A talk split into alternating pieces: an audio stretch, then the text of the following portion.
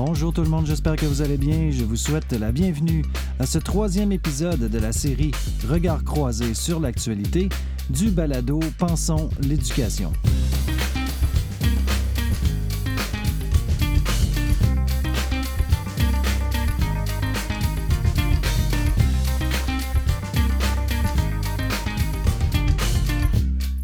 Ce troisième épisode, j'accueille encore une fois trois nouveaux panélistes qui ont accepté de venir discuter avec moi de thèmes qui ont émergé de l'actualité dans le monde de l'éducation au cours des dernières semaines. Laissez-moi vous présenter ces trois personnes. D'abord, il y a Audrey Groslot, qui est une habituée du balado, puisqu'elle a participé avec moi et sa collègue Sivan Hirsch à un entretien dans le cadre de la série En dialogue qui portait sur les moyens dont dispose l'école pour contrer les idées complotistes. Je vais rappeler quand même le profil d'Audrey euh, pour euh, ceux et celles qui, qui n'auraient pas écouté l'épisode en dialogue. Audrey est professeure en didactique des sciences et de la technologie et elle est aussi co-directrice par intérim du département des sciences de l'éducation à l'Université du Québec à Trois-Rivières. Ces projets portent notamment, ces projets de recherche évidemment, portent notamment sur la didactique des sciences et de la technologie. Elle s'intéresse aussi beaucoup au rapport au savoir, plus particulièrement au rapport aux experts et aux expertes scientifiques. Elle s'intéresse aussi à l'enseignement des sciences au collégial et la formation des enseignants du primaire. Un de ces euh, créneaux de recherche importants euh, touche les controverses socio-techniques actuelles. Elle traite aussi, elle travaille aussi sur la didactique de la physique, s'intéresse à la place des filles et des femmes en sciences et euh, aborde les questions d'interdisciplinarité. Ensuite, nous avons avec nous euh, Marie-France Nadeau, qui est professeure à la Faculté d'éducation de l'Université de Sherbrooke au département d'enseignement au préscolaire et au primaire. Ses recherches portent sur l'influence des caractéristiques individuelles et contextuelles des futurs enseignants et des enseignants en exercice à l'adoption de pratiques pédagogiques qui sont favorables à la réussite éducative des élèves en classe ordinaire. Ces travaux visent à faciliter le transfert des pratiques réputées efficaces par la recherche à la réalité des milieux scolaires, incluant les besoins des élèves par l'élaboration et l'évaluation de modalités d'accompagnement, de formation initiale et continue auprès des acteurs scolaires. Finalement, comme troisième panéliste, nous avons avec nous Vincent Martin, qui est professeur à la Faculté d'éducation de l'Université de Sherbrooke, toujours au département en enseignement au préscolaire et au primaire.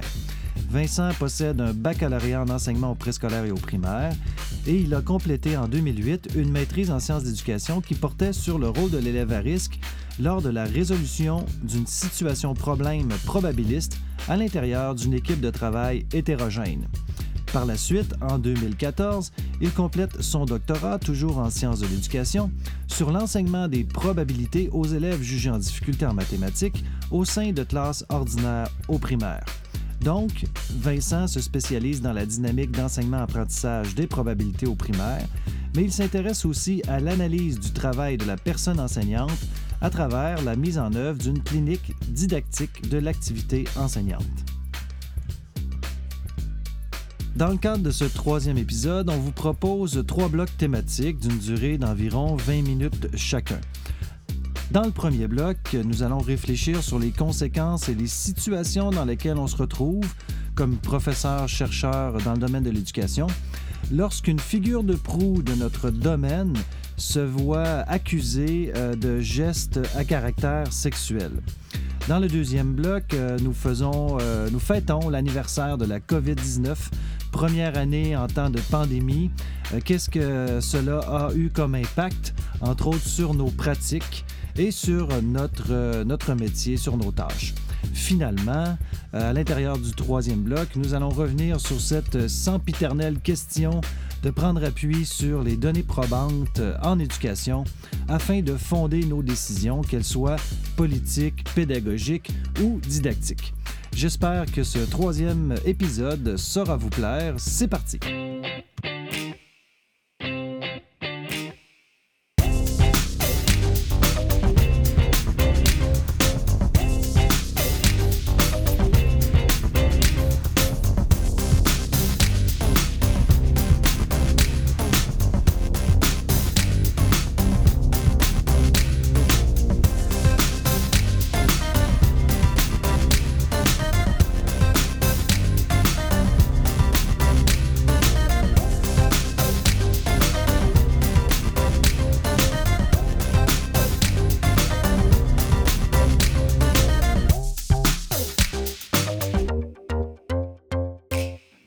Bonjour à vous trois. J'espère que vous allez bien. Je vous remercie de participer à cette série de balados euh, qui, euh, qui s'appelle Regard croisé sur l'actualité. La dernière fois, j'ai dit Regard croisé sur l'éducation. Je me suis mêlé.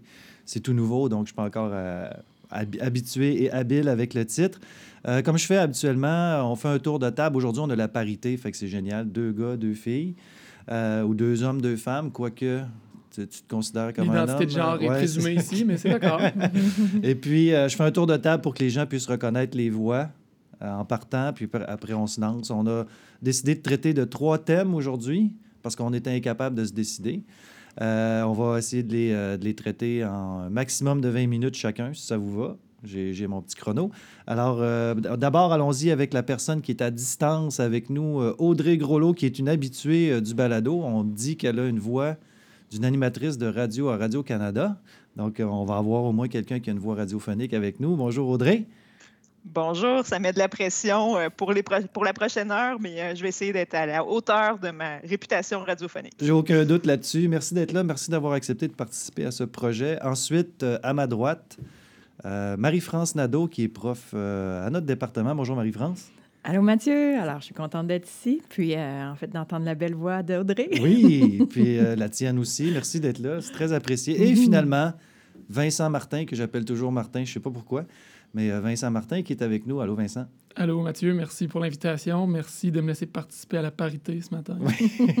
ça fait plaisir, on est content que tu sois là. alors, on a une didacticienne des sciences, une personne formée en psycho à la base, si je ne me trompe pas. Oui, oui, tout à fait. Euh, quelqu'un qui a étudié en philosophie qui ne se considère pas comme un philosophe et un didacticien des maths. Donc, on a une belle diversité euh, des points de vue autour de la table. Euh, commençons avec le... Oups, j'accroche toujours quelque chose quand je parle. Avec le premier sujet. Le 3 mars dernier, moi, je dis que les colonnes du temple de l'éducation ont tremblé, n'est-ce pas? on a appris qu'un chercheur euh, de l'Université de Montréal, qui est connu dans l'ensemble de notre communauté, personne ne le connaissait pas, à moins de quelqu'un qui vit dans une grotte comme moi, mais même moi, dans ma grotte, je le connaissais, euh, qui est connu, pour, euh, entre autres, pour ses travaux et sa position dans l'organigramme des profs d'université, disons, multiples subventions de recherche, conseiller pour le ministère de l'Éducation, directeur d'un centre de recherche important, titulaire d'une chaire de recherche CRSH, donc c'est pas n'importe qui, disons-le comme ça. Euh, en fait, euh, on a appris que cette personne avait été arrêtée pour des contacts sexuels pardon, auprès d'une personne mineure. Autant dire que ce fut euh, une onde de choc dans tout le milieu de la recherche en éducation. Maintenant, sans faire, sans personnaliser le débat, vous avez vu que je n'ai pas nommé non plus la personne. Sans personnaliser le débat, surtout que c'est devant les tribunaux, puis que la personne n'a pas été reconnue coupable. Il y a des accusations qui sont portées mais euh, il n'y a pas de reconnaissance de culpabilité à ce jour. J'aimerais savoir comment une nouvelle comme celle-là, dans le monde de l'éducation, peut avoir des impacts sur les chercheurs, les enseignants, sur euh, notre façon de travailler dans l'encadrement. Est-ce que vous voyez déjà des choses qui ont bougé, des questionnements qui ont émergé, euh, des défis auxquels on doit faire face quand une nouvelle comme celle-là sort? Est-ce qu'il y a quelqu'un qui veut déjà se lancer? essayer quelque chose? Vous, comment vous avez réagi? Puis est-ce que vous avez déjà vu des, des, éléments qui soulèvent la réflexion face à une situation comme celle-là? Oui, Audrey? Moi, je me lancerais. Euh, plusieurs de mes étudiants et étudiantes au cycle supérieur, il faut savoir que nous, on n'est pas en technologie éducative, donc on est dans un, dans un domaine un peu éloigné de, de, ce que cette personne-là euh, faisait. Mais il en demeure pas moins que plusieurs des étudiants et des étudiantes au cycle supérieur m'ont demandé s'ils pouvaient toujours citer ses travaux dans leur mhm. mémoire ou dans leur thèse en me disant qu'ils n'étaient pas tout à fait à l'aise de le faire, mais qu'en même temps, euh, c'est une personne qui publiait énormément, puis qui était en quelque sorte un point de passage obligé. Donc, euh, moi, ce n'est pas un sujet que j'ai amené auprès de mes étudiants et mes étudiantes, mais il y en a trois à ce jour qui sont venus vers moi pour, me poser cette question-là, puis en discuter ensemble. Puis la position qu'on adopte à ce moment-là serait laquelle, d'après toi? Parce que le comment dire, l'enjeu se pose aussi pour euh, des, personnes qui appliquent sur des postes, qui auraient euh, pris appui sur ces cadres, qui auraient été supervisés par cette personne-là. Donc, il y a toutes sortes d'enjeux qui, qui soulèvent. Je sais que quand, on a diffusé l'information, certaines personnes disaient qu'il faut séparer l'individu de ses travaux. Euh, toi, est-ce que tu, quelle position tu prends quand tu as une question comme celle-là? Est-ce que tu les amènes à réfléchir ou tu as déjà une position par rapport à ça? Moi, je les ai amenés à réfléchir. Chacun, chacune euh, d'entre eux, on a, je lui ai, demandé, toi, qu'est-ce que tu en penses? Comment tu te sens par rapport à ça? Euh, les travaux que tu, que, tu citais, est-ce que c'était surtout des travaux individuels ou des travaux d'équipe? Parce qu'évidemment, mm-hmm. les collègues, les étudiants, les étudiantes qui ont écrit mm. avec lui, ben, ne sont pas nécessairement concernés par ça. En fait, de ce que je comprends, ne sont pas concernés du tout par ça. Donc, euh, autrement dit, ces personnes-là, ben, il faut continuer de leur donner une certaine visibilité. Euh, donc, on a beaucoup discuté de ça, puis on a discuté aussi du fait que les travaux de cette personne-là pouvaient être centraux ou périphériques euh, à la recherche menée par mes étudiants et mes étudiantes. Dans le cas des miens, c'est quand même euh, plus facile parce que c'était toujours des travaux qui étaient relativement périphériques. Mhm. Donc, la discussion a été plus facile que dans un cas où ce serait devenu un, cadre théorique central, à l'avancement des travaux, c'est ça. Euh, euh, Vincent? Ben, J'ai peut-être envie de poser la question, André. Est-ce que tu sens que ça pourrait avoir une incidence sur justement la place que vont occuper les travaux du chercheur? Est-ce que tu penses que ça pourrait peut-être amener euh, ces travaux ou les cadres qui ont permis de développer à se déplacer vers la périphérie des travaux de tes étudiants ou étudiantes? Ou d'autres ben, étudiants, dans mon cas, étudiants. Oui, ouais, peut-être. C'est ça. Dans le cas des, étudiants et des étudiantes qui travaillent avec moi, ils sont, ils sont toujours autour de la didactique des sciences. Parfois, il y a un peu de technologie éducative au travers, mais ce qui fait en sorte que c'était déjà par définition relativement périphérique. Mais je pense que, euh, bon, je ne je, suis, pas suis pas dans ce domaine-là, mais pour les étudiants et les étudiantes qui le sont, je pense effectivement qu'il y a des, qu'il y a des travaux de cette personne-là qui vont passer du centre vers la périphérie, surtout pour les étudiants et les étudiantes qui sont relativement peu avancés. Je pense que pour ceux qui sont avancés, euh, probablement que si c'était central, c'est ça, ça ne se déplacera pas. Mais s'il était euh, peu avancé, j'ai l'impression qu'il y en a qui vont pousser ça vers la périphérie. Euh, certains, certaines, sans doute pour pas faire de vagues, d'autres parce qu'ils ne seront pas à l'aise avec ces travaux-là, d'autres parce qu'ils considéreront qu'ils ne devront plus être cités. Euh, peut-être même que certains évacueront ces travaux-là, mais moi, je suis convaincu qu'ils vont partir du centre et qu'ils vont se déplacer vers, la périphérie. Mhm. Oui, c'est ça. Puis il faut penser aussi à tous ces étudiants et, toutes ces étudiantes qui étaient encore supervisés euh, par, un, par un tel prof. Ça a des impacts aussi sur leur propre, leur propre processus. Je ne sais pas si euh, dans la psychologie comme telle, on peut tirer des, des, des apprentissages de ça. Mhm. Comment, comment tu vois la chose? Parce que moi, ce que ça me dit, quand je vois des choses comme celle-là, mais peut-être que je me trompe, là, ça me dit, ben, faut pas idéaliser non plus les chercheurs, faut pas idéaliser les profs d'université. On, fait tous partie de la société, puis il peut y avoir des travers partout, hein, pas juste euh, dans un milieu donné ou un autre, puis personne n'est à l'abri finalement. Oui, ben en fait, Mathieu, si tu me permets, parce que j'imagine que le regard psycho ben, il est à ma droite. à moins que Vincent, C'est ce que j'ai compris. Ah, j'ai attrapé la balle au bon, euh, effectivement qu'on peut se positionner ou en tout cas regarder dans les autres histoires euh, au regard de l'heure, de l'heure ou de, de, bris de confiance mm-hmm. qu'une personne en autorité peut avoir aussi euh, envers euh, ses protégés, si on veut, parce que dans un rôle de, de, superviseur ou de directeur de thèse ou de, maîtrise, en fait, on peut le comparer, ou moi, en fait, je le comparerais au même rôle qu'on peut voir dans les sports d'élite, par exemple, où on voit encore ces temps-ci dernièrement euh, toutes sortes de... Avec La, nage artistique, nage Effectivement, il y a eu la nage synchronisée, il y a eu le ski alpin, euh, où on avait de l'abus euh, de pouvoir, finalement, au regard. Mais ici, c'est pas tant dirigé, de ce que je comprends, vers les personnes qui l'encadraient, mais plutôt une vie parallèle qu'ils pouvaient avoir. Mais est-ce que à ce moment-là, un professeur d'université est à l'abri? Ben, en fait, ma réponse, d'un point de vue psychologique ou même épidémiologique, la prévalence d'un trouble de santé mentale n'est pas unique à la courbe normale, donc se mhm. distribue à travers l'ensemble de, de, la population et la population universitaire ou professeur va, euh, ne sera pas à l'abri de cette distribution-là de, de, la prévalence au niveau de la santé mentale. Oui. Euh, donc, ce serait ma première réponse au niveau de, de l'abri. Je pense qu'on va retrouver de ces problèmes-là un peu partout. Ce qui est inquiétant, c'est que euh, à ce moment-là, pour les étudiants, c'est euh, tout ce qui peut être remis en doute par rapport à qu'est-ce qu'on a pensé de cette personne-là ou comment on a pu la, la, percevoir. Ouais, Donc, tous les... Euh, donc, malgré le fait que pour l'instant, on ne peut pas savoir ou on ne peut pas juger, parce qu'en faute de preuves pour l'instant, euh, on, il y a un certain malaise. Je ne connais pas personnellement le professeur dans, dans mon domaine au niveau de la psychologie. C'est C'est pas une référence en. Ce n'est pas une référence que je, ne que je connaissais. J'en Un peu en métaux. Hein, métaux, c'est souvent cité, euh, ses travaux avec des collègues. Mais personnellement, si des étudiants venaient me voir, j'aurais le goût de, de faire comme Audrey. Je trouve vraiment c'est un, à ce moment-ci, c'est un, un questionnement personnel que l'individu doit avoir par rapport à mhm. comment il est à mhm. l'aise à citer ses travaux. Mais d'emblée, j'aurais le goût de, remettre un petit peu en doute même les travaux de la personne en disant, bon, mais je vais aller voir les cadres auxquels lui-même réfère pour, euh, pour voir si je peux pas euh, m'appuyer peut-être euh, sur ces cadres-là. Donc, c'est vraiment. Euh, ben, juste une question comme ça pendant qu'on a une psychologue euh, autour de la table. Moi, on me dit que pour être prof d'université, il faut avoir quand même une certaine pathologie pour aller aussi loin que ça. Pardon, dans un objet. On peut pas être sain d'esprit. Toi, Vincent, tu te sens sain d'esprit ou. Euh? Ben, pas complètement, en fait.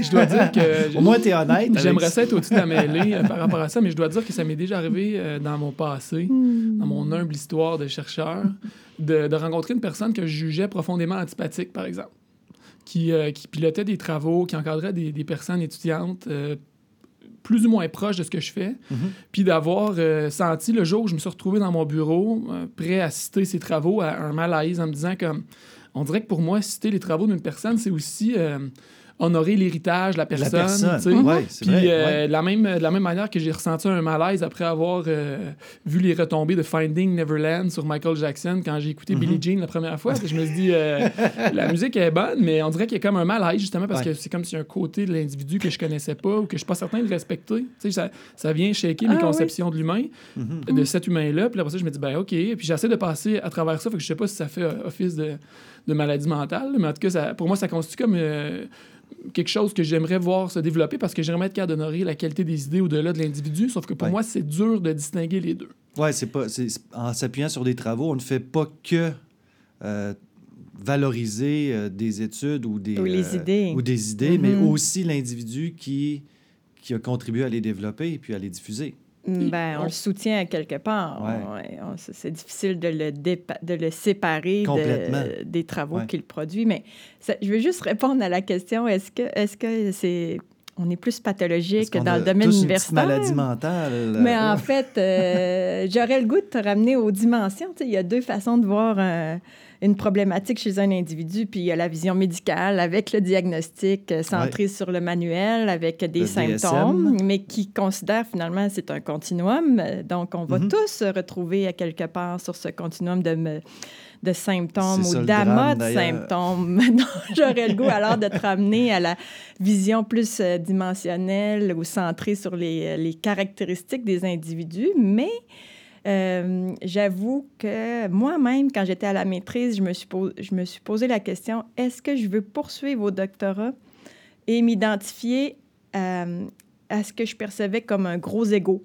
Euh, mm-hmm. donc, je me disais, ah ouais, est-ce que je veux faire de la recherche et être dans l'ego comme ce que je perçois chez peut-être ou ce que je, c'est sûr que quand les gens ont un grand ego ou un gros ego, c'est ce qu'on voit davantage que les autres qui en auraient peut-être moins. Donc, c'est ce ben, qu'on peut voir. Ils ont tendance à ressortir un petit peu plus, là, effectivement. Euh, maintenant, il y a toute la dimension compétition. Euh, qui, est ben, qui, est valorisée par euh, nos demandes de subvention. Faut pouvoir embarquer dans ce jeu-là. Puis des fois, avoir un gros ego, ça aide, peut-être. Ben, c'est ce qui peut-être fait en sorte que des individus qui, euh, qui, répondent à ces critères-là vont pouvoir euh, aller, euh, vont être performants finalement mhm. au dans le milieu universitaire. donc, est-ce qu'on a plus de maladies? Ben, j'aurais le goût de te dire, comme, tu sais, je travaille sur la douance présentement, mais il y a pas, au niveau de la prévalence, tout se distribue normalement. Même à l'intérieur des profs, en tout cas du corps professoral. Faudrait peut-être faire une enquête au département. à moins, qu'on accepte l'idée qu'il euh, y a des caractéristiques euh, qui, euh, qui sont là en amont puis qui nous, qui nous destinent peut-être à, à, la carrière universitaire. Et là, à ce moment-là, on pourrait reconnaître que dans un échantillon qui n'est pas aléatoire, finalement, on constitue un sous-échantillon particulier. Peut-être qu'au sein de notre échantillon, il y aurait certaines maladies mentales qui pourraient avoir une prévalence plus élevée. Mais, mais je doute que ce qui ce qui pourrait potentiellement avoir affligé euh, le professeur de l'Université de Montréal. Euh, ce soit quelque chose qui soit plus présent là, chez un professeur d'université que, dans le reste de la population. pour moi, faut C'est pas nécessairement du même ordre. Pas pour ces raisons-là qui, qui, qui, était aussi, disons, entre guillemets, dominant dans son domaine. Puis, Audrey, toi, tu te sens comment par rapport à ça? Scène d'esprit? Ben, ça, c'est une bonne question. non, non, Mais c'est clair, on est toutes normales, franchement. J'ai eu les mêmes euh, questionnements euh, un peu, euh, au, moi, pendant mon doctorat. Est-ce que c'est vraiment ce genre de travail-là que je veux faire avec ces valeurs-là? Puis d'ailleurs, moi, c'est pas un secret, Vincent est au courant. D'ailleurs, moi, j'ai des particularités neuropsy. Hein. J'ai justement parlé de douance tout à l'heure. J'ai une douance avec une déficience en organisation, planification, ce que j'ai appris à 34 ans et trois quarts en pleine pandémie. Mmh. En pleine pandémie. En pleine pandémie, genre de choses Juste pour euh, souvent une couche, associées aussi à, de la dépression, puis du burn-out, puis tout ça. Mm. Euh, et moi, je pense que dans un cas comme le mien, comme celui de beaucoup d'autres personnes, ben, ce n'est pas quelque chose qui favorise le, la, performance dans le monde universitaire. Ça, peut aider, mais ça peut nuire aussi.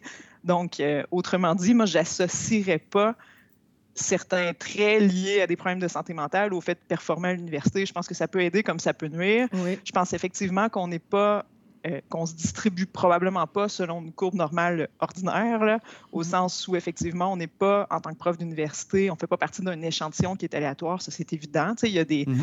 Il y a des caractéristiques qui sont recherchées. mais moi, je connais plusieurs profs d'université qui sont, qui, sont sains d'esprit. On faisait, c'est l'expression qu'on utilisait un peu à la blague. Il y a il y a plein de gens qui sont heureux et équilibrés dans ce travail-là. C'est pas tout le monde, évidemment, mais je pense qu'il y, en a plein qui réussissent à très bien performer tout en étant vraiment équilibrés. Puis que ce sont des modèles à suivre. Je pense qu'il faut suivre ces personnes-là comme modèles plutôt que ceux et celles euh, qui, ont des comportements qui sont, qui sont malsains pour eux-mêmes ou qui sont destructeurs. Puis là, je ne parle pas du tout de la, personne dont on parlait en Non, non, non, c'est ça, c'est ça. que je ne connais pas du tout, mais je pense qu'il faut essayer de, suivre, de prendre comme modèle ceux et celles qui s'épanouissent dans ce milieu-là. J'aurais besoin de noms, par ailleurs. Oui, s'épanouir, à quel, comment l'évaluer, s'épanouir, en fait, hein? parce que c'est un, élément qui, euh, qui, qui, est qui est vraiment euh, pas ce qu'on valorise actuellement, s'épanouir d'un point de vue euh, de l'équilibre, s'épanouir d'un point de vue professionnel, d'un point de vue familial, tout ça en même temps. Mm. Vincent? Tu as levé le doigt. Ben, en fait, je me questionne, c'est nous, on est là à porter un regard sur, euh, sur ce que je pourrais appeler là, candidement notre gang, les personnes qui ont choisi la carrière professorale. Le 1 même, même moins de 1 Si tu regardes, euh, c'est qui qui fait un doctorat, c'est euh, 1 Je voudrais pas qu'on confonde ça avec le 1% de la richesse non plus, par contre. ah, non, c'est d'autres choses. c'est pas le même 1 Il y a quelque chose là qu'on n'a pas mais j'allais demander, probablement. On, se regarde de l'intérieur, finalement, comme, comme groupe d'individus partageant des valeurs, peut-être certaines caractéristiques. Puis, puis là, nous, on se dit, ah non, mais c'est évident qu'il n'y avait aucun, aucun lien, en tout cas probablement aucun lien causal entre la carrière, le rayonnement de l'individu, puis euh, peut-être sa condition de santé mentale, s'il y en a une. Euh, je me demande ce que les autres vont penser. Je me demande ce que les personnes enseignantes avec qui on collabore ou les parents des d'élèves vont, sentir par rapport au fait que cet individu-là travaillait, pas nécessairement directement dans les classes, mais quand même avec des personnes créées dans les classes. Donc, Tout à fait. il y a un effet cascade possible. Avez-vous le sentiment que ça pourrait éventuellement éclabousser notre, euh, je vais dire, en guillemets, profession? Ben, soit notre profession ou encore les entrées qu'on pourrait avoir euh, mm-hmm. dans les écoles pour faire de la recherche, entre autres. puis on pourrait en rajouter une couche en disant, ben, il y a eu toutes les questions au niveau de, des, euh, des relations qu'il pouvait y avoir entre des profs puis leurs étudiants, leurs étudiantes. On a même maintenant des formations hein, mmh. euh, obligatoires sur comment euh, travailler avec les personnes étudiantes, qu'est-ce qui est considéré comme une agression du harcèlement. Mmh. Donc, il y, a un, il, y a, un, enjeu là, qui, qui, qui, est quand même important.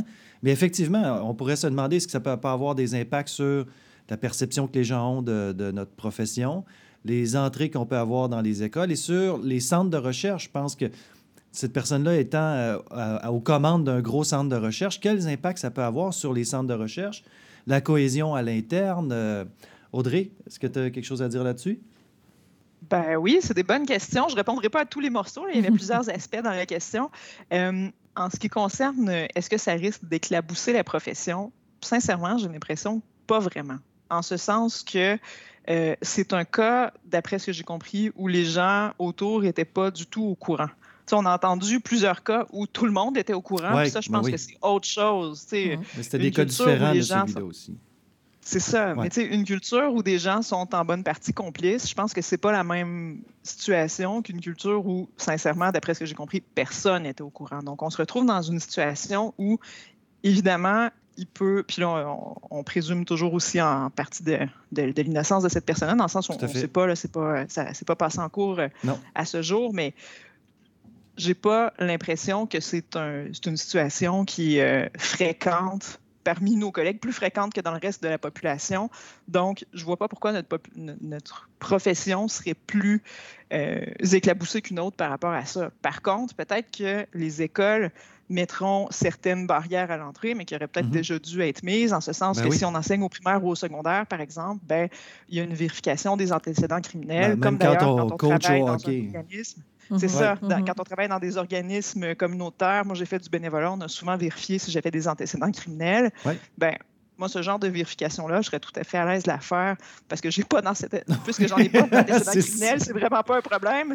Donc, euh, tu sais, moi, je serais tout à fait à l'aise de passer par ce processus-là, comme je l'ai fait à plein d'autres moments de ma vie, dans plein d'autres circonstances.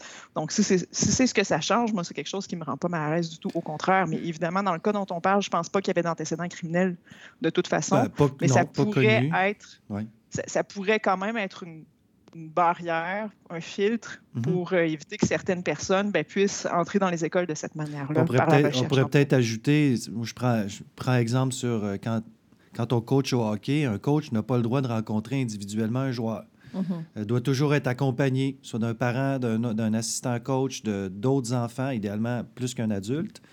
Euh, ben, dans ce cas-ci, peut-être qu'il y a un modèle à, les chercheurs ne devraient peut-être pas se retrouver seuls avec des enfants. Je dis ça comme ça, là, mais euh, Vincent? En, même temps, si j'ai bien compris euh, ce qu'on en sait pour l'instant, je veux dire, les activités qui pourraient lui, être reprochées n'avaient rien à voir avec son activité de chercheur. Non, ben, jusqu'à présent, non.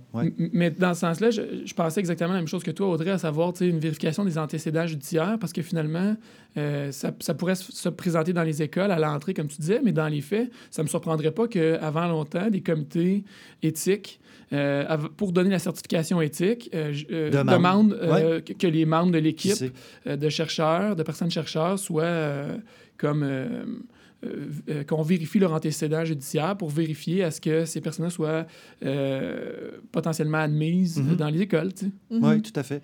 Euh, on peut terminer avec le regard psychologique sur ce, bloc-là. Est-ce que tu as quelque chose à rajouter? Ben, en fait, si on revient au morceau euh, des questions que tu as posées euh, d'abord ou d'emblée, il y avait est-ce que ça va changer quelque chose? Bien, dans le fond, cette portion-là où on va demander le, consentement ou en tout cas la vérification des antécédents, c'est finalement en lien avec le, lien de confiance que, que, probablement pour nous qui sommes plus distales à cet individu-là, en fait, que peut-être on ressentirait moins, mais pour euh, tous les milieux qui ont collaboré avec euh, cet individu-là euh, dans le passé, peuvent remettre en question, en fait, encore une fois, la, confiance qu'ils ont pu mettre aux chercheurs, puis justement redoubler de, de, précaution ou de vigilance. Mais est-ce qu'un est-ce que le chercheur ne peut être en contact avec des jeunes? Là, je trouve que ça serait vraiment dommage dans certains cas de recherche ou dans certains devis si on allait jusque-là, dans la mesure où euh,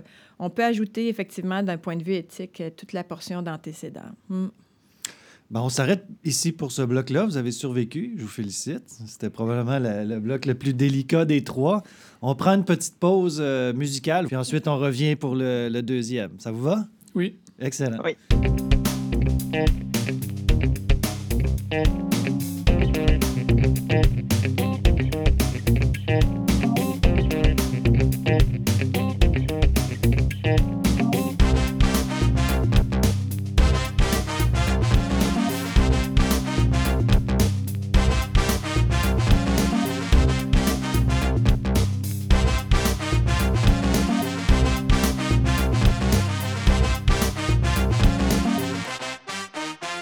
Alors, deuxième euh, sujet euh, du balado, euh, deuxième sur trois. le 11 mars dernier, c'était le premier anniversaire de la pandémie. On a fêté ça avec des rassemblements à la maison, champagne et tout. mais on sait qu'il y a eu beaucoup de bouleversements dans le monde de l'éducation en lien avec cette pandémie. J'ai essayé de faire un certain classement ou une certaine organisation des différentes publications médiatiques depuis ben, je dirais 20-21 parce que c'est à ce moment-là que j'ai davantage travaillé sur la constitution d'un fil d'actualité. différentes thématiques générales qui ressortent, entre autres tout ce qui concerne l'apprentissage. Retard d'apprentissage, retard de développement chez les enfants, la petite enfance, notamment avec l'idée que les masques ne permettaient pas de voir euh, les expressions faciales, la bouche, les évaluations ministérielles, bulletins, euh, euh, épreuves ministérielles, plan de relance éducative aussi, on commence à en parler beaucoup, dont une consultation sur la réussite scolaire post-pandémie qui, qui va être lancée par le gouvernement. Je ne sais pas si vous avez vu passer l'annonce. Est-ce que vous vous êtes mm-hmm. inscrit pour participer au forum de discussion? Bref. Sinon, il y a toute la question des mesures sanitaires, port du masque. Il y a eu des oppositions au port du masque, port du masque obligatoire chez les élèves du primaire, chez les élèves du secondaire. Il y a aussi toute la question de la qualité de l'air, des tests de qualité de l'air, la ventilation.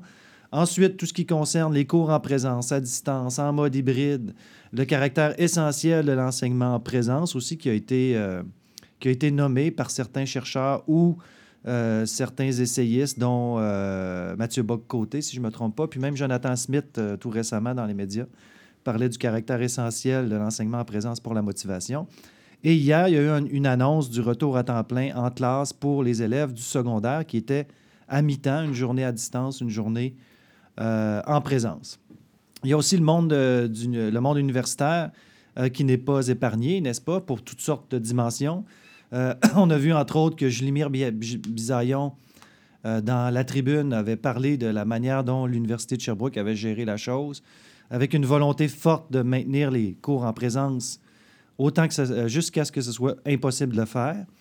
Euh, il y a aussi toute la question euh, du passage à distance, en présence, comment les étudiants sont, sont comment dire, balancés d'un contexte d'enseignement, d'apprentissage à un autre. vous, qu'est-ce que vous retenez de cette pandémie? Quels ont été les impacts sur votre travail comme prof d'université en éducation? Puis à ça, on pourrait ajouter toute la question de la recherche. Est-ce qu'il y a eu moins de recherche? Est-ce qu'il y a eu plus de recherches? Hein, parce qu'il euh, y a eu quand même des enveloppes dédiées pour documenter euh, les impacts de la COVID euh, ou des pandémies en général. Comment vous voyez la chose après un an? Quelle est votre réflexion autour de cette situation pandémique? Quelqu'un veut se lancer en premier? Oui, vas-y, Marie-France. Ben, en fait, je vais commencer en détonnant. En détonnant, oui, vas-y, on aime ça. Je, euh, depuis le début, en fait, on a beaucoup entendu parler dans la, dans la presse ou dans, dans, dans les journaux, dans les médias. Euh, l'influence négative des cours en distance. Euh, là, je parle ici, c'est sûr, au niveau universitaire, mm-hmm. d'étudiants qui, qui, qui réclament en fait des, la note à réussite ou échec parce qu'ils considèrent qu'ils n'ont pas pu apprendre à la hauteur des des, contenus qui étaient relativement ou généralement enseignés en présence. Euh, mon expérience détonne en ce sens que euh, euh, moi, j'ai perçu, j'ai enseigné entièrement à distance. Donc, j'avoue que j'avais des conditions facilitantes en étant en dernière année de baccalauréat où euh, c'était clair pour moi que je n'allais pas avoir à imaginer un scénario hybride ou un scénario en présence et à la fois à, distance. Mhm. Euh, puis, euh, je, je, je, me considère vraiment choyée. Juste pour, juste pour bien comprendre, c'est que trois, quatrième année du bac ici, la décision a été prise que c'était uniquement à distance, alors que première, deuxième année, c'était différent. Je te laisse continuer. Je non, je suis contente. Je ne sais pas dans quelle mesure il faut que j'aille dans les détails. Mais c'est correct. Tant que ça ne coupe pas ton élan. Euh, euh, puis, euh, c'est une condition qui a été facilitante parce que j'ai pu, dès le départ, imaginer ou transformer mon cours habituel en me disant comment je vais faire pour que mes étudiants retiennent ou que ce soit utile pour eux. J'avoue que j'avais déjà donné des cours en ligne. Donc, dans mes antécédents d'expérience mhm. professionnelle ou de professeur, j'ai pu partir de ça pour aller un peu plus loin euh, dans comment je vais faire pour que ce soit utile et faire des liens concrets avec le milieu de pratique parce qu'ils sont en alternance avec les stages. Puis, euh, je, le disais à Vincent juste avant euh, d'entrer en onde, mais pour moi, basé sur les évaluations que j'ai faites, qui sont sensiblement les mêmes, ou en tout cas une petite adaptation de ce qui existait avant, mes étudiants ont franchement mieux appris. Ou ce qu'ils m'ont démontré euh, euh, me, me, démontrent, ce qu'ils ont démontré m'apprend qu'ils ont plus appris, j'attribue ça au fait que moi, ce que je perçois, moi, c'est que j'ai donné le meilleur cours depuis les huit ans que je suis ici à l'université. Eh ben, donc, plus de retour en présent. C'est fini? Personnellement, non, mais au-delà de ça, je dirais que je pourrais avoir une portion... Euh, en alternance, euh, mais vraiment, mon cours va être différent au niveau des modalités. Puis je riais mhm. avec mes étudiants, j'ai fait ce retour-là avec eux en disant, vous allez peut-être vous dire que mon cours avant devait être franchement ennuyant, puis franchement nul. Tu sais, ça peut aussi dire ça. Euh, mais euh, je, suis, je suis convaincue qu'en tout cas, j'ai été plus ciblée par rapport à leurs besoins, puis même dans mes contacts humains avec eux.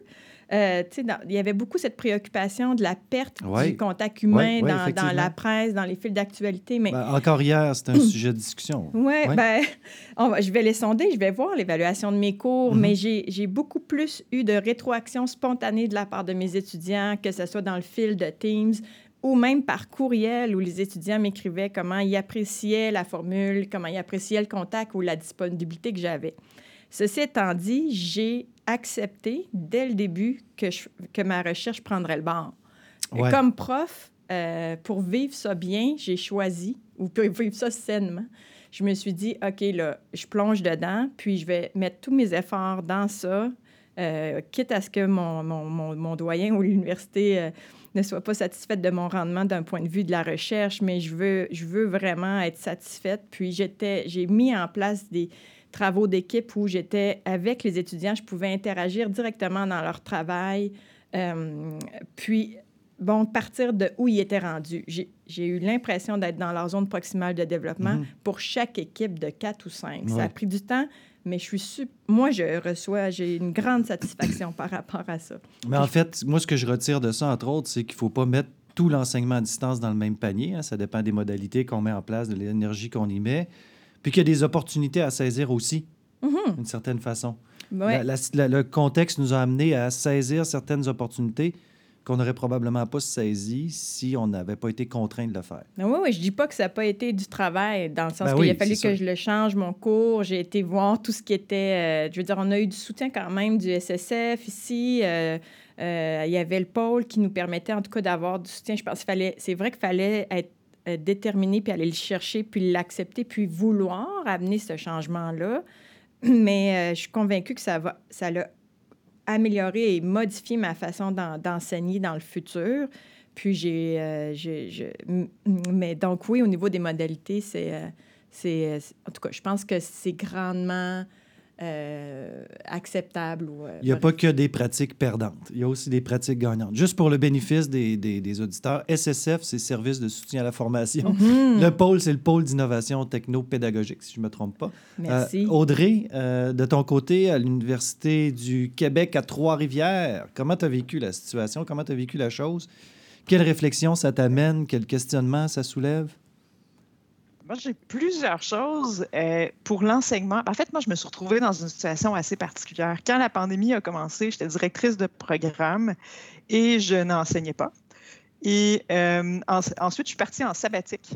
Et ensuite, je suis revenue de mon sabbatique de façon précipitée pour devenir co-directrice du département. Donc, je l'ai vécu de plein de façons ben différentes, mais pas dans les façons classiques. Mm-hmm. Euh, faut dire que moi, j'enseigne à distance depuis mon embauche à l'UQTR. J'ai été embauchée en bonne partie pour la maîtrise en enseignement secondaire qui se fait en bonne partie à, distance.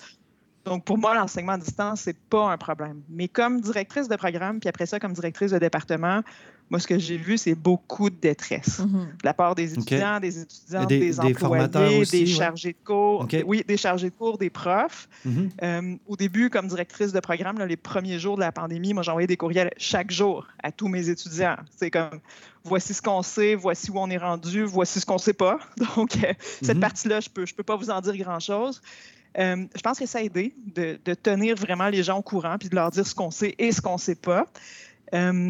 Mais euh, pour l'enseignement à distance, ben, ça, ça a quand même bien été là, chez nous parce que plusieurs des profs et des chargés de cours étaient habitués à cause de la maîtrise en enseignement secondaire. OK. Euh, il était un peu préparé à ça. Il y avait déjà des acquis, puis euh, des, des, compétences sur lesquelles il pouvait s'appuyer, des expériences. Exact. Donc, plusieurs avaient déjà aussi transformé des cours de cours en présentiel à cours en mode synchrone. Je ne dis pas qu'il y a eu aucune difficulté, là, c'est vraiment pas ça que je veux dire, mais plusieurs étaient en bonne partie préparés. Fait que ça, c'est le côté vraiment euh, direction. Mais comme côté recherche, moi, de mon côté, ça a été très particulier comme période. Moi, j'ai fait beaucoup de recherches, mais entre autres parce que j'étais en sabbatique, mais aussi parce que la pandémie s'approche drôlement de mon objet de recherche. Moi, je m'intéresse en particulier au rapport à l'expertise mm-hmm. scientifique de futurs enseignants, scientifiques et ingénieurs dans le contexte de questions technoscientifiques d'actualité. Puis la gestion de la COVID, c'est ça, la gestion de la mm-hmm. COVID, c'en est un exemple éloquent. Tout à fait. Donc, quand on parle, par exemple, de controverses socio-techniques en sociologie des sciences, bien, on va souvent dire que c'est associé à des risques puis à des incertitudes. Donc, pensez à la pandémie, on est directement là-dedans. Ça touche souvent la santé ou l'environnement. Donc, dans ce cas-ci, la santé de façon évidente, mais aussi, entre autres, l'environnement quand il est question de plus voyager puis tout ça. Ben oui, effectivement, on a vu qu'il y avait une diminution des. Euh, d'émissions de gaz à effet de serre, je pense, euh, de l'ordre de 7% aux États-Unis. C'est c'est un bond euh, énorme qu'on n'avait pas vu depuis mm-hmm. presque 60 ans. C'est ça. Puis la question aussi qu'il y, a plein de groupes qui sont concernés puis qui veulent participer aux prises de décision. Donc, pensons ici, bien sûr, au gouvernement, à la santé publique, à l'industrie pharmaceutique, aux scientifiques, aux parents, aux enseignants, aux enseignants. La, la, liste est super longue, c'est ça. Puis les questions de relation avec l'expertise qui reviennent tout le temps en ce qui concerne les mesures sanitaires puis tout ça. Mm-hmm. Donc moi, j'ai mené beaucoup de recherches. J'ai beaucoup été invitée à participer à toutes sortes d'initiatives. Euh, ce, qui, a été euh, super intéressant puis pertinent pour moi, c'est comme si mon objet de recherche, qui était considéré comme relativement, pour reprendre l'expression tout à l'heure, périphérique, en enseignement des sciences. La question des questions d'actualité, c'était considéré comme pertinent, ben mais si on a le temps, ouais, c'est ça, exact. possible, tout à fait. ça faisait pas partie de l'examen ministériel, tout ça.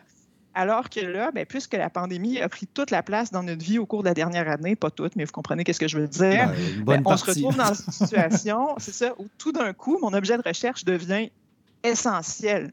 Tout à fait. C'était pas du cas il y a un an, deux ans, trois ans. Le jour de ma soutenance, on m'a dit ben, je comprends pas encore vraiment pourquoi tu travailles là-dessus. Mmh. Donc, ça fait trois ans, ça, trois ans et demi. Ben, le monde a changé. Hein? C'était prophétique. Au ça change vite. C'est ça, exact. Euh, deux choses super importantes qu'on a vues dans mes recherches au cours des derniers mois, parce que j'ai fait des entrevues avec des futurs scientifiques au sujet de leur conception de la gestion de la pandémie de COVID-19 la question de la participation citoyenne revient très peu. Ce qu'on voit beaucoup apparaître dans les autres questions technoscientifiques d'actualité. Donc, les étudiants et les étudiantes considéraient que dans l'urgence, ben, ce n'est pas un cas où on consulte beaucoup, euh, où les citoyens et les citoyennes ont beaucoup de place dans les prises de décision. Mais je pense que c'est vraiment dû à l'urgence. Mhm. Et l'autre élément qui est apparu, puis qui est pour moi à la fois beau et étonnant, c'est la question de prendre soin des autres. Mhm. À quel point c'est important pour les futurs scientifiques que les scientifiques prennent soin des autres, que le mhm. gouvernement prend soin des autres, que les citoyens et les citoyennes prennent soin des autres. La place qu'ont pris aussi euh, les préposés aux bénéficiaires, les camionneurs et camionneuses, etc. Ça a changé notre rapport à certains métiers. Tout à fait.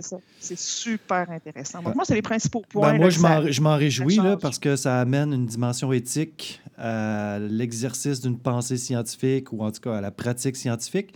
Euh, ce qui, en mon sens, est une un peu euh, un problème quand on essaie de trop séparer les domaines. Puis euh, le fait que tu travailles, entre autres, avec Sivan Hirsch, qui s'intéresse aux questions éthiques, entre autres, euh, ben, mm-hmm. montre qu'il y a des ponts à faire entre l'éthique et les sciences, qui mm. sont importants. Puis l'un ne peut pas aller sans l'autre d'une certaine manière.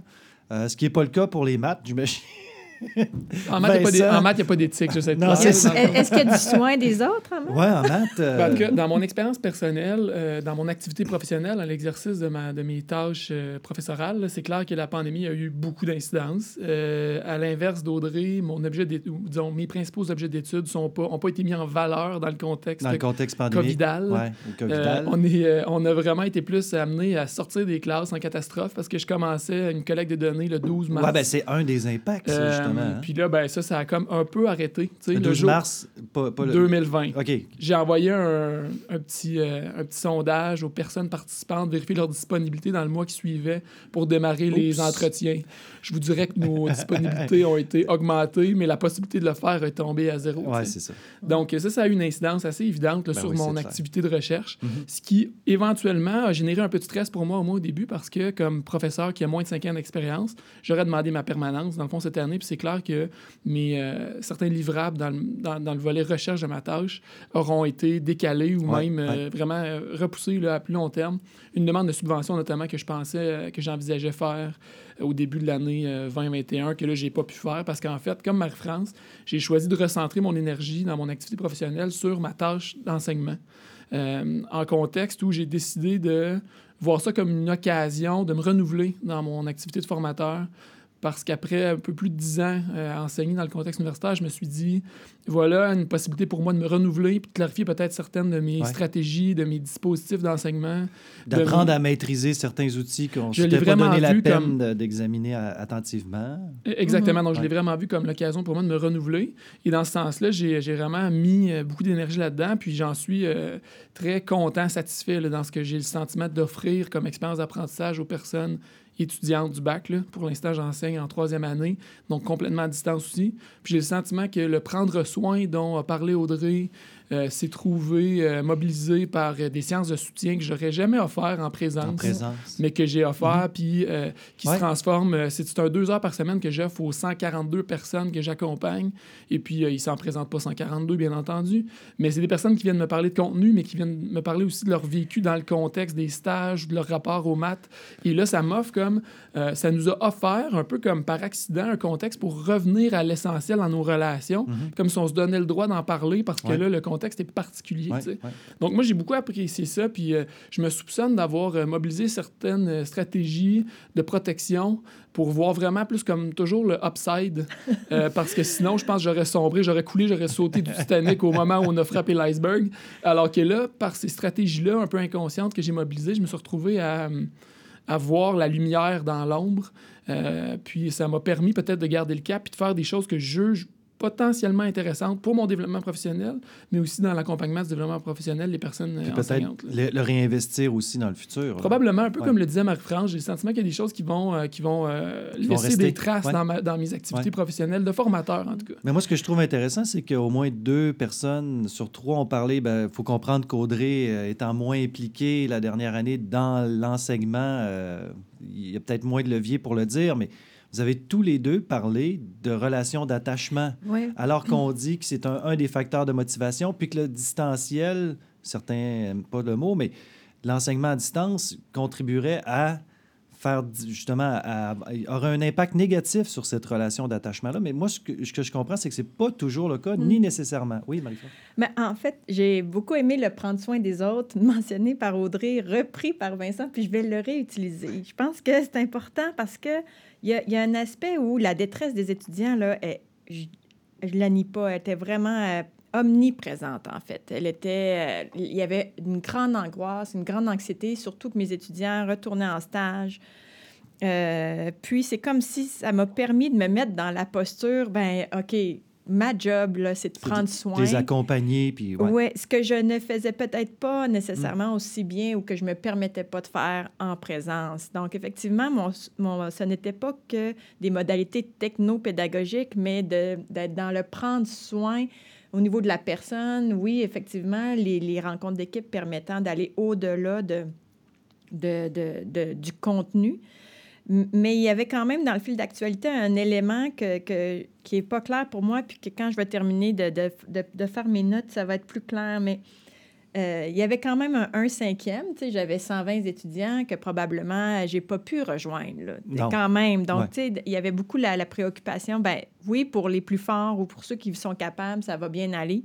Mais il y a quand même ceux pour qui euh, c'est déjà difficile, qu'on ne mhm. sera pas capable de ramener ou de, euh, de, de, de en tout cas, de donner le goût, de, de s'autodéterminer, de se prendre en main par rapport à ça. Donc, évidemment, il y a cette portion-là qu'il que, ne faut pas nier, là, que pour eux, euh, ça, ça ça n'a sûrement pas été une expérience aussi enrichissante que ce Mais j'ai peut-être envie de prendre la balle au bon, ben, si, vous permettez. Mm. Euh, dans cette réflexion sur l'idée d'adapter un petit peu euh, peut-être les stratégies que je mobilise à la fois sur le plan, disons, relationnel ou technopédagogique, mm. j'ai le sentiment que en revisitant certaines de mes intentions certains de mes réflexes dans mon acte évaluatif, mm-hmm. j'ai été amené à réfléchir plus en, dans une perspective d'inclusion, dans le sens que j'ai réussi à peut-être revisiter des, des, des, des, activités pédagogiques notamment, euh, pour les rendre plus accessibles en général aux gens, mhm.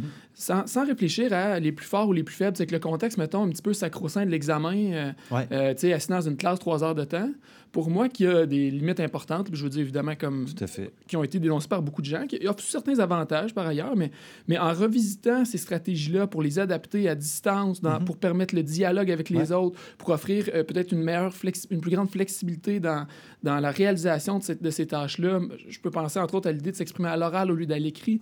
Pour moi, ce sont des stratégies euh, qui, qui, touchent au relationnel, mais aussi au technopédagogique, mhm. dans l'acte évaluatif, qui vont euh, faire office d'inclusion, c'est-à-dire permettre à tout le monde de mieux accéder à, cette, à cette partie-là de la formation euh, qui, qui, que je n'avais pas en tête avant, qui vont permettre peut-être au un cinquième, dont parlait Marie-France, de, de, personnes étudiantes peut-être en détresse ou en tout cas en plus grande difficulté d'apprentissage, peut-être, dans le contexte, à quand même arriver à mobiliser leur savoir puis leurs compétences. Ben, tout à fait. Puis euh, ben, c'est encore une fois les, les éléments de, de, contexte qui nous forcent à être créatifs, hein, à imaginer d'autres euh, d'autres chemins. Euh, puis en présentiel, on ne réussit pas non plus à, avoir, euh, à éliminer ce un cinquième-là. Il, y a quand même des, des gens qui sont en difficulté, qui éprouvent euh, de l'anxiété malgré tout, etc. Audrey, est-ce que tu veux, pour la minute qui reste, nous faire prendre la parole pour ce, bloc, terminer ce deuxième bloc? Oui, ben j'ajouterais qu'il y a d'autres stratégies qui vont devoir changer. Moi, j'avais la stratégie de la porte ouverte, là, dans le sens où j'étais beaucoup au bureau, les gens passaient, pas de rendez-vous. Puis le cinquième qui avait de la difficulté, des étudiants, des étudiantes, mais aussi des collègues, là, puis de, de tout ça. Tu sais, moi, la porte était ouverte, puis les gens passaient, puis ils venaient jaser. C'était un classique euh, de mon bureau. Et ça, ben, c'est plus vraiment possible en ce moment. Et j'ai l'impression que ça ne sera pas tant que ça non plus au retour de la pandémie. On ne sera pas si présent que ça. Donc ça, il va falloir trouver des nouvelles façons d'assurer une présence. Une euh, pastille verte dans ben, écoute, j'ai payé pour ça, Audrey, mais moi, j'ai dit carrément à mes étudiants, si ma pastille est verte, vous pouvez m'appeler. Euh, mais euh, ils l'ont pris la porte. Ils l'ont trouvé. mais c'était énergivore, mais en tout cas, j'en ai retiré des bénéfices. Ouais, une satisfaction, en fait. Mm. Mais tu sais, sur le plan des, euh, des, relations avec les collègues, ces discussions informelles-là de, de, café, de porte, de bureau, de, de, se croiser dans le corridor, qui sont assez riches pour moi, puis qui suscitent beaucoup de réflexion puis de créativité, j'ai pas de solution encore. Moi, je sais pas, je participe pas. mais, Informel. d'ailleurs, j'allais dire que ça m'est pas arrivé souvent avec Mathieu. Mais euh, pour les, les, personnes étudiantes, en tout cas, euh, je suis pas allé aussi loin que Marie-France en disant, tu sais, bar open. Là. Mais, euh, mais définitivement. Le, mais toi, c'était des plages. La plage aura de deux heures, j'ai le sentiment dans, dans, dans la rétroaction que j'ai des personnes étudiantes pour l'instant, c'est que c'est pas nécessairement fréquent ou commun, puis ça nous a permis. C'est toujours bien un moment de savoir que la porte virtuelle de Vincent est, ouverte, deux heures par semaine. Ben puis c'est plus dans l'informel, puis il y, a de la richesse à attirer de l'informel aussi, je pense. je me suis rendu compte qu'au départ, ça suscitait pour moi une certaine euh, insécurité, parce que je me disais, de, quoi, de quoi je vais parler, on dirait que je suis comme un peu euh, sur la sellette, puis là, il faut que je sois prêt à improviser, là, Puis finalement, ça, se passe bien. Sauf que dans, dans le type de tâche, Audrey, que tu as peut-être réalisé au cours de la dernière année, plus administrative, de relations avec des personnes formatrices ou avec des collègues, euh, comme responsable de programme ou du département, c'est sûr que là, ça, c'est pas la même ben, affaire. Tu donneras pas une plage de soutien ou... Non, puis pour voir notre directeur de département aller, là, honnêtement, c'est du boulot, là, oui, la COVID. le responsable, le directeur, les conseillères. Surtout pour une personne qui a peut-être des défis en termes d'organisation et de... Je sais pas, Audrey, je pense que ça s'adresse à toi. je te faisais un clin d'œil de loin, Audrey. Mais clairement, Audrey... Oui. Ça, ça te demande De, de, mettre en place des stratégies organisationnelles. Ça te pousse à ça. Ouais. Oui, oui, ben je serai éternellement reconnaissante envers, et je vais la nommer, ça vaut la peine, Catherine Marchand, notre secrétaire de direction. Euh, sincèrement, j'ai toujours su à quel point les employés de soutien étaient importants et importantes dans un ben département. Mais quelqu'un avec des défis comme les miens, je peux vous dire que c'est fois mille l'importance mm-hmm. de, ces personnes-là. Donc, euh, je peux vous dire que si je suis encore debout sur mes pattes aujourd'hui en pleine COVID comme euh, co-directrice du département, c'est entre autres grâce à Catherine. Ben, je pense que c'est bien de le souligner parce que des fois, ce sont ces gens-là qui portent à bout de bras nos programmes, hein, honnêtement. Puis si on était à leur place, je ne sais pas si on ferait le travail aussi bien euh, qu'elle. Mm. Audrey, on t'avait coupé la parole. Est-ce que tu voulais rajouter quelque chose en terminant? Bien, je termine sur un dernier élément. Euh, moi, je suis sentinelle en prévention du suicide à l'UQTR. Habituellement, on me consulte pour jaser d'une situation quelconque en moyenne une fois par mois. Depuis le premier jour de la pandémie, il y a zéro personnes qui sont venues vers moi. Zéro? Et ça, je sais très bien que c'est pas parce que tout le monde va magiquement bien. Ben non. Donc ça, c'est le genre de choses qui sont très inquiétantes et que Mhm. collectivement, il va falloir qu'on s'assure, je reprends l'expression, de, de prendre soin Ouais. des gens autour de nous. Ouais. Effectivement, très bon point. Et Mhm. prenons soin de nos auditeurs. Une petite pause, puis ensuite on enchaîne avec le dernier bloc. Vous êtes toujours d'attaque, ça vous va? Mhm. Absolument. Oui? OK. Oui. Alors, euh, on revient dans deux minutes.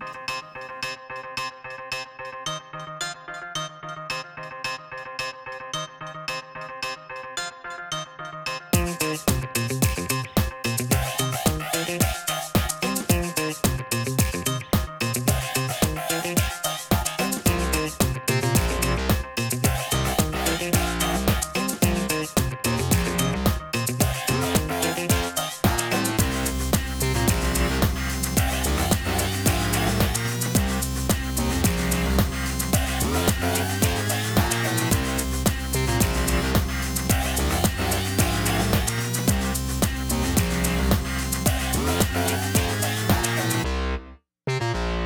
Troisième bloc, exceptionnellement, euh, aujourd'hui, pour, euh, pour le balado, on a décidé de traiter euh, des données probantes. Encore une fois, décidément, c'est un, c'est un thème récurrent, hein, surtout en provenance de certaines personnes plus que d'autres.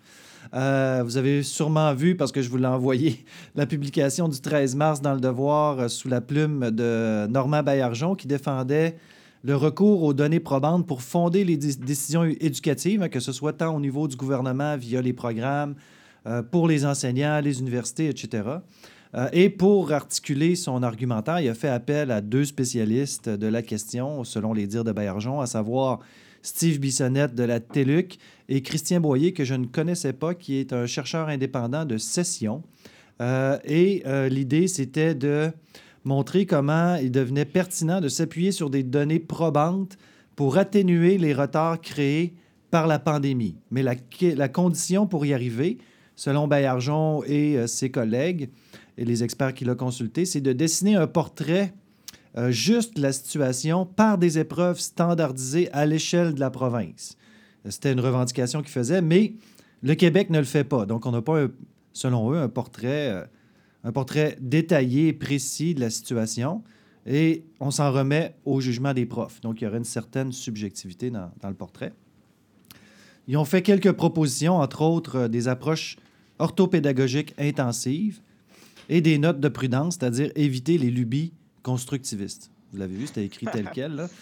Pour eux, le, PFEQ, là, le programme de formation de l'École québécoise qui, était- qui a émergé du renouveau pédagogique en 2001, c'est un contre-exemple de ce qu'il faut faire. Audrey, je suis sûr que tu vas être d'accord avec ça. Euh, Ah oui. Et il propose d'e- d'exercer une gestion rationnelle axée sur les résultats. L'acronyme, c'est GRAR. J'exagère à peine. C'est le Euh, sentiment qu'on a présentement. Oui, c'est ça. Euh, et il y a un nécessaire changement de paradigme à effectuer dans les écoles, chez le ministère, etc. Maintenant, ma question, c'est qu'est-ce que vous pensez de ça? Est-ce que c'est vrai qu'on devrait... euh, Est-ce que c'est vrai plutôt qu'on ignore les données probantes dans, nos travaux? Est-ce qu'on devrait les considérer davantage? Est-ce qu'on devrait changer de paradigme? Euh, est-ce qu'on doit procéder à une évaluation nationale standardisée pour dessiner un portrait euh, fiable de la situation? Euh, J'aimerais, je trouve ça intéressant de vous avoir parce qu'on a un didacticien des maths, tu dois aimer les chiffres, donc les données probantes. Il y a des présupposés dans mon raisonnement, là, je, te, je te laisse les dégager. Euh, il y a aussi euh, Marie-France qui, en tant que psychologue, je présume, a été sensibilisée aux données probantes dans son domaine. Et Audrey qui travaille beaucoup euh, dans la perspective, disons, constructiviste, socio-constructiviste. Et à la limite anti-déficitaire, où les interactions sont particulièrement importantes, dialogue, euh, exercice d'une pensée critique. Je pense qu'on peut avoir des points de vue différents sur la chose pour enrichir notre réflexion là-dessus. Euh, puis c'est comme c'est un problème récurrent, ben, on risque de le retraiter éventuellement. Mais quelle est votre position? Comment vous, euh, vous voyez la situation par rapport à ça? Quelqu'un veut se lancer ou Moi, je vous pense êtes qu'on peut complètement... pas, on peut pas être contre la tarte aux pommes. La tarte aux pommes étant la les données aux pommes, probantes? ça, ça goûte bon. On est, on est pour la vertu. On aime ça quand ça goûte bon. C'est qu'on est content d'en avoir des données probantes si, si on en a qui sont pertinentes. Pour l'instant, moi, candidement, j'avoue que j'en vois peu dans mon domaine, en fait. Des les données probantes, ça? Oui, les personnes didacticiennes des mathématiques, euh, ça fait déjà peut-être un trois ans qu'on en parle de manière un peu plus bientôt quatre ans, en fait, qu'on en parle de manière intensive. Euh, Laurent Theiss, qui était un participant à, l'épisode 2, en a parlé. on avait réagi là, à la possibilité de la création d'un institut d'excellence. Fondé sur la prise en compte des données probantes. Exactement. Il y a un mémoire qui a été rédigé et co-signé par un peu plus de la moitié de la communauté, là, des, je sais pas quoi, là, disons à peu près 35 personnes didacticiennes du Québec. On était tous et toutes un peu... Euh, un peu d'accord avec l'idée qu'il y aurait moyen de, systématiser peut-être euh, certains constats, mais, mais assez rapidement, on, était euh, confronté à la perspective de justement de, se faire un peu mettre d'en face que notre paradigme ou de nos devis de recherche, même notre rapport au phénomène qu'on étudie était comme semble-t-il, pas les meilleurs, dans le sens qu'on est beaucoup dans l'analyse qualitative, on est beaucoup dans mm. le prendre en considération les, les éléments contextuels, la nature des tâches en jeu, euh, les relations entre les individus. Les réflexions qui se construisent. Et, donc, dans ce sens-là, euh, euh, Find by Me, une, une, épreuve standardisée, mais quelle sera-t-elle? Quelle tâche? quel mm-hmm. nombre? de quelle manière sera-t-elle pilotée? Puis, euh, puis euh, dans quel contexte. Et dans ce sens-là, ben, moi, je vois rapidement des limites. Fait que si on en a une tarte aux pommes, moi, je suis d'accord pour en manger euh, avec vous, mais, mais pour l'instant, on m'en a pas servi de convaincante. Fait que j'ai vraiment une réticence par rapport à ça. Puis pour moi, les, ce, que, ce que Bayarjon et, et ses et ses disciples appellent euh, les lubies. Euh, Constructivistes. Ben, moi, je sais pas trop. Euh, ben, on dirait que je, les ai peut-être en moi, mais je. Ben, c'est parce que tu as été formaté comme ça. Probablement. aidez-moi. C'était une pensée dominante dans le monde universitaire. Non, mais moi, j'éprouve quand même un malaise avec l'argumentaire. Je vais vous l'expliquer. c'est qu'on réclame le retour aux données probantes en, en, citant une étude longitudinale qui a été menée aux États-Unis qui par ailleurs est plus ou moins considéré comme une référence aux États-Unis, considérant les, euh, les biais méthodologiques qu'il y avait dedans. Euh, ensuite, on dit que la COVID a eu des effets. Puis pour les, les combler, il faut avoir, faut, avoir recours aux données probantes. C'est un, un, raisonnement circulaire. Moi, je veux savoir pourquoi avoir recours aux données probantes. Mm-hmm. Puis qu'est-ce que mm. c'est une donnée probante? Euh, est-ce que quelqu'un veut m'aider à comprendre, ben, Marie-France? oui, je suis contente que tu l'abordes sous cet angle-là, Mathieu, parce que euh, la, chronique m'a vraiment bouleversée. Euh, regarde, j'ai eu l'impression euh, de vivre des raccourcis où on partait de, de l'effet de, de, la COVID sur les apprentissages des élèves mhm. et de l'importance des évaluations standardisées pour tranquillement se, se, se permuter ou s'en transposer sur l'enseignement explicite euh, où, le lien, pour moi, n'est pas si clair euh, euh, au regard de l'enseignement explicite qui va faire en sorte qu'on va avoir des pratiques probantes au regard des pratiques évaluatives. Que ça va diminuer les écarts, que ça va favoriser la réussite scolaire. Encore faut-il définir ce qu'on entend par réussite scolaire. Oui, parce que finalement, si je regarde, ou en tout cas basé sur mes expériences de recherche sur les données probantes issues de la psychologie, mm-hmm. évidemment, je suis dans des spectres avec dans, la tradition médicale ou euh, dans le cadre de mon doctorat, par exemple, j'ai euh, été euh, m'appuyer sur des données probantes pour les interventions auprès des enfants qui ont un TDAH pour, pour voir comment je pouvais transposer ça à la réalité d'un enseignant. Mais c'est quoi une donnée probante? ben, on, le voit nulle part. en tout cas, la, la, définition utilisée dans l'étude citée ou dans les travaux de, de des, des, chercheurs rapportés, euh, quelles sont les caractéristiques? Je ne le sais pas. Dans mon domaine, on parle de devis expérimental ou quasi-expérimental, c'est-à-dire euh, comparé à un groupe contrôle ou un groupe témoin, euh, avec une mesure pré-poste, puis des variables hyper contrôlées. dans l'exemple... C'est un modèle importé d'autres domaines par ailleurs, appliqué à l'éducation. appliqué ici en psychologie. En psychologie, mais, mais dans, dans, par extension en, éducation oui. aussi, des gens. Donc, finalement, dans les mesures qu'on avait, on avait des mesures dites euh, potentiellement transférables au milieu scolaire, mais c'était des mesures où on observait est-ce que l'enfant reste assis à sa place? Est-ce que l'enfant bouge moins ou est-ce que l'enfant euh, présente moins de comportements d'opposition, par exemple? C'est un bon élève, finalement? Euh, mais dans les faits, la limite. Ça va pas pogné. oh non, je continue. moi, je suis super focus. J'ai pris ma médication. Euh, donc, en, fait, une des limites, c'est est-ce que ces mesures-là sont vraiment une mesure euh, au quotidien que l'élève apprend? Euh, puis dans le même mm donc, est-ce que c'est des données probantes? Un indicateur. Un indicateur du fonctionnement de l'élève au quotidien au mhm. regard de ses ben apprentissages? Ben, la limite, c'était, ben, la médication ne permet pas d'apprendre, en tout cas, on n'observe pas ou on ne connaît pas le mécanisme qui fait que l'élève pourrait euh, mieux apprendre au regard de la lecture. Ou, euh, donc, est-ce qu'à ce moment-là, on devrait plutôt utiliser des données probantes au regard de la lecture ou des données probantes au regard mhm. des méthodes? De... Mais est-ce que c'est l'enseignement explicite qui va faire en sorte que les données vont être probantes au niveau de la façon dont j'aborde la lecture ou le langage écrit avec l'élève? Ben, moi, j'en parlerai avec mon collègue Martin Lépine. Ben oui. Mais euh, pour moi, il y a des données probantes à chaque discipline, des données probantes qui sont au-delà d'une méthode pédagogique qui est ici l'enseignement explicite. Tout à puis, fait. Puis, pour moi, ben, l'enseignement explicite, tel que je le comprends, euh, c'est une pratique qui peut être utile, qui a été évaluée effectivement dans, un, dans le cadre d'un programme de SCP, de soutien positif au comportement, mais qui a d'autres variables mhm. aussi dans ce programme-là.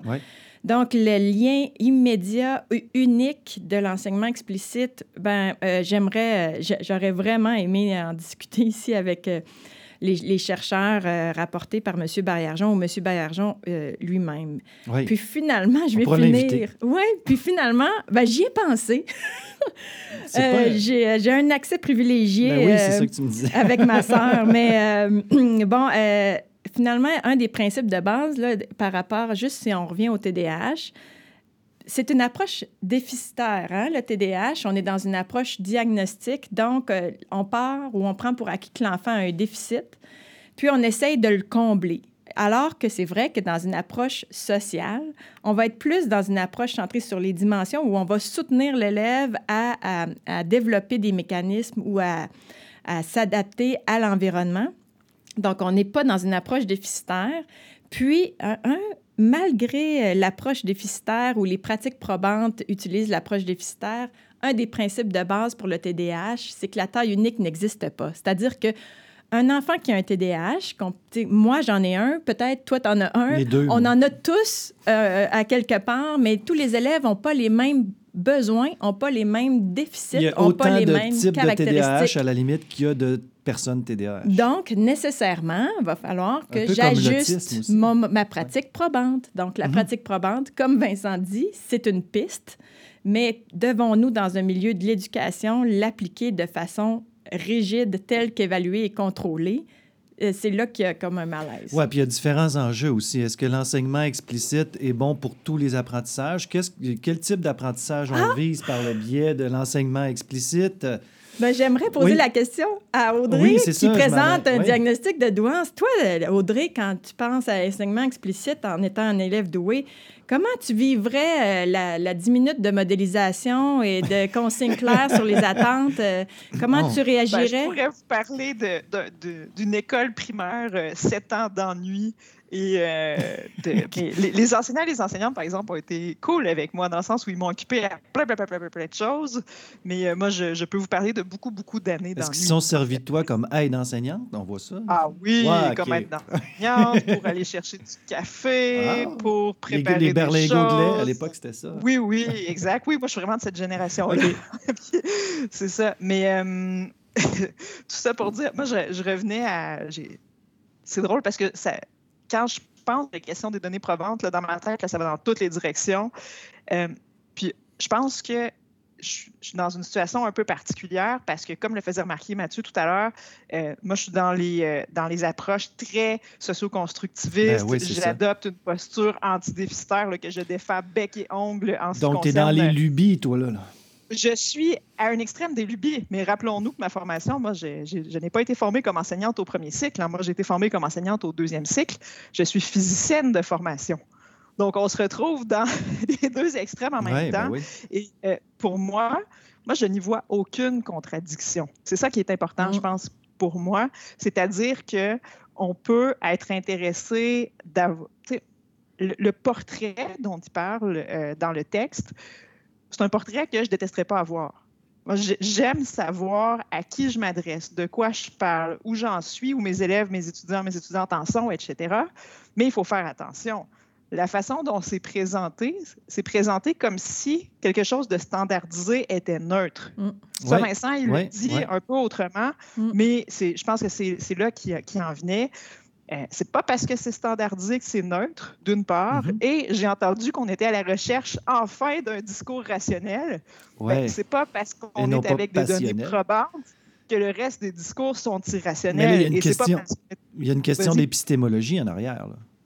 Tout à fait. Et l'idée selon laquelle seules les données probantes devraient exister et que l'on devrait évacuer tout le reste, moi, c'est ça qui mm. me met de très mauvaise humeur. C'est ça, de mon point de vue, qui est une lubie. Euh, je considère que c'est arrogant, je considère que c'est méprisant, ce point de vue-là. Je considère que c'est ce point de vue-là qui devrait être complètement évacué. L'idée selon laquelle seules les données probantes sont pertinentes et que tout le reste devrait disparaître, ça, je trouve ça honteux. Comme Mais dans le texte, il y a quelques... Oui, c'est ça, excuse-moi, vas-y. Non, mais, ça, me fait du bien, ça me fait du bien. mais dans le texte, il y a quelques... Il y a que... diversité d'approche, de recherche, d'enseignement je mhm. pense qu'il faut euh, reconnaître la valeur de ce que les autres font et partout sur le spectre. Donc, moi, je ne souhaite pas qu'on arrête de faire des recherches autour des données probantes, absolument pas. Mais je souhaite qu'on arrête de laisser entendre que tout le reste, c'est n'importe quoi. Ou, Ça, je pas de valeur scientifique ou... Euh, parce que, tu vois, dans, le dernier épisode de Regard croisé sur euh, l'actualité, euh, on en parlait aussi de la diversité des approches. Puis moi, je disais, oui, mais il y en a qui considèrent que c'est éclectique, ça, qu'on ne peut pas partir de ce principe-là. Mais maintenant, moi, je ne suis pas d'accord nécessairement avec ça. Mais est-ce qu'on peut penser que l'enseignement explicite peut être applicable dans une perspective, par exemple, de réflexion autour des questions socialement vives, euh, dans un, processus de développement du rapport à l'expertise qui viserait d'atteindre un regard ou en tout cas un rapport qui serait non déficitaire? Est-ce que l'enseignement explicite peut servir cette cause-là ou il faut faire appel à autre chose? Bien, la, réponse courte serait l'enseignement explicite ne peut pas être suffisant. Est-ce qu'il peut être employé? Certainement. Il, y a, probablement des, cas où il peut l'être. Sur certains aspects, par exemple. C'est ça. Mm-hmm. Mais est-ce que ça peut être utilisé seul et considérer qu'on va développer euh, toutes sortes de, compétences, entre autres de pensée critique, des compétences euh, autour de la, problématisation, de la contextualisation, euh, de la prise de décision, de la construction d'opinion, de l'argumentation, seulement avec la pensée, avec euh, l'enseignement explicite? Je suis convaincu que ça ne peut pas fonctionner. Vincent? Moi, je pense qu'une des choses qui m'agace dans le discours de, ben, disons, si je prends appui sur l'article qu'on a lu dans la, publié dans le Devoir par Bayarjon, c'est, je pense, la taille du grain d'analyse, dans le sens qu'on voudrait trouver des solutions euh, tellement universelles mhm. que pour arriver à les formuler, on prend appui sur des, euh, sur des grains d'analyse à peu près grosses comme le stade olympique. C'est que euh, pour moi, c'est, de vouloir dire, OK, ben, je vais essayer de comprendre le secret du bonheur, puis au lieu de regarder quelques personnes au sein d'une communauté, je dézoome tellement que je suis rendu assis sur la station spatiale internationale, puis je dis que dans le fond, ce qui a l'air de marcher, c'est quand les humains bougent un peu en respirant. C'est, c'est comme pas suffisant finalement. Puis, puis j'ai relu récemment le travail de deux collègues euh, euh, qui ont écrit sur euh, les le Visible Learning de John Hattie, donc Jérôme Brou et Mathieu Thibault. Oui, oui, tout à fait. Puis là, ben, dans le fond, il, avait, il a fait l'exercice comme personne didacticienne des maths d'aller voir un peu ce qu'il pouvait porter le chapeau ou l'étiquette de, données probantes pour l'enseignement-apprentissage des maths. Puis là, il y avait des choses comme par exemple les devoirs ou faire faire des devoirs, la taille de l'effet de faire des devoirs là, était moindre mm-hmm. que par exemple l'idée que la personne enseignante offre une rétroaction. Mm-hmm. Ça, c'était deux éléments qui pouvaient être jugés positifs à des degrés mm-hmm. différents les rétroactions étant la meilleure, euh, euh, on va dire, euh, stratégie pédagogique. Puis à l'inverse, mettons, donner des vacances d'été aux élèves, ben ça, ça avait un effet négatif sur l'apprentissage. Les vacances d'été? Oui. Ah. C'est que là, quand on regarde ça, c'est finalement c'est très intéressant parce que John Hattie, dans le fond, c'est une méga analyse qui a, qui a analysé des méta-analyses. C'est devenu une référence. avec 3 millions, avec 300 millions de personnes, d'élèves, dans les recherches là, par, par effet cascade. Mm-hmm. C'est que finalement, qu'est-ce que c'est une rétroaction? Quel devoir. Ben, c'est ça, exactement. Et, là, pour moi, c'est là, c'est ce que j'entends par la, taille du grain d'analyse. C'est que dans ce qui m'a été euh, ce qui a été amené à mon attention dans mon développement comme didactien, c'est de porter attention à ces détails-là. Parce que pour moi, c'est là que le secret de la magie, de la recette de l'enseignement-apprentissage, si je peux dire, euh, pour, pour, cuisiner ma tarte aux pommes, c'est pour que ça goûte bon puis que ça puisse fonctionner, pour moi, il faut porter attention à ces détails-là. Puis je me rends compte qu'ils sont systématiquement gommés avec la taille du grain d'analyse euh, mmh. qu'on a derrière des, travaux comme ceux de John Hattie, qui, qui, sont peut-être, bon, pas teintés des lubies constructivistes, mais en tout cas qui me semblent pas vraiment meilleur. Ben, je lisais justement dans les commentaires de l'article de Bayarjon euh, des, commentaires disant que les profs d'université devraient s'inspirer et montrer aux étudiants comment faire nous-mêmes, euh, en, tant que profs universitaires, modéliser l'enseignement explicite à nos, euh, nos, futurs enseignants. En fait, il y a comme une, dérive. Là. ATI, puis les méta-analyses qu'il a fait, nous permet effectivement, on peut regarder ça puis se dire, ben, au niveau de la grosse analyse, du grain d'analyse, ben, ça peut nous orienter dans qu'est-ce qu'on veut utiliser, mais au-delà de ça, ben, il va falloir que j'aille voir au niveau de la rétroaction. Mais c'est quoi des rétroactions? C'est quoi les études probantes sur la rétroaction? Puis mhm. quel type de rétroaction a été fait et sur quel type de mesure j'ai évalué? Donc, ben, il y a comme une, portion de, de rétroaction euh, qui effectivement, je, le crois aussi, euh, est efficace. Donc, euh, ici, dans l'enseignement explicite tel que présenté, il y a, ça implique aussi la rétroaction puis l'étayage. Mais il y, a, comme une, une, forme de de dérive, je dirais, au niveau de l'analyse, de l'usage des données probantes, mm-hmm. en pensant qu'il y a juste ça alors qu'effectivement, on, on, doit s'ajuster. Il y a toute l'approche de différenciation, il y a toute l'approche de, de variation. Il y a vraiment différents moyens, méthodes qu'on peut utiliser qui peuvent être probantes au-delà de l'enseignement explicite. Ça.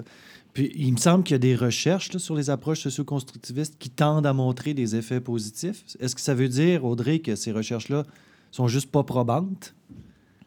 Bien, ça dépend qu'est-ce qu'on qu'est-ce qu'on entend par des données probantes. Si c'est des recherches qui sont faites, si ce qu'on cherche, c'est des recherches qui sont toujours dans des devis euh, si on cherche des devis très particuliers avec des très grands nombres euh, d'élèves, d'étudiants. Un peu comme le décrivait euh, Marie-France au début. C'est ça, dans des devis expérimentaux, quasi-expérimentaux, puis tout ça, c'est pas souvent ça qu'on a mm-hmm. dans les recherches en didactique des sciences parce qu'on n'a pas la possibilité d'avoir ce nombre-là de participants de participantes. Évidemment, les devis expérimentaux en didactique des sciences ne sont pas vraiment possibles parce que ça impliquerait de choisir des élèves dans plein de classes différentes plutôt que de prendre des classes déjà formées, puis tout ça.